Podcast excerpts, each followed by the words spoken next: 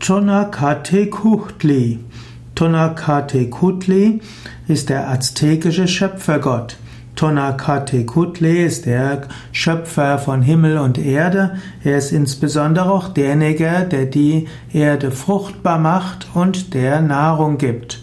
Tonakatekutli war ein Gott in der aztekischen Mythologie, also in Mittelamerika. Tonakatekutli ist, ist ein Nahuatl-Wort. Nahuatl ist die Sprache der Azteken gewesen.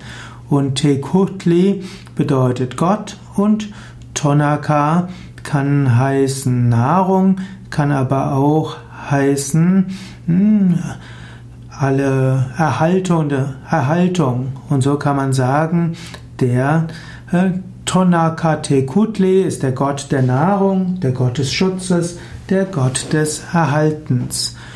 Tonakatekutli wird oft dargestellt als ein gealterter äh, Gott, der alterter Gott, er sieht nicht mehr jung aus und so hat er tatsächlich einige Ähnlichkeiten mit Brahma, also dem Schöpfer.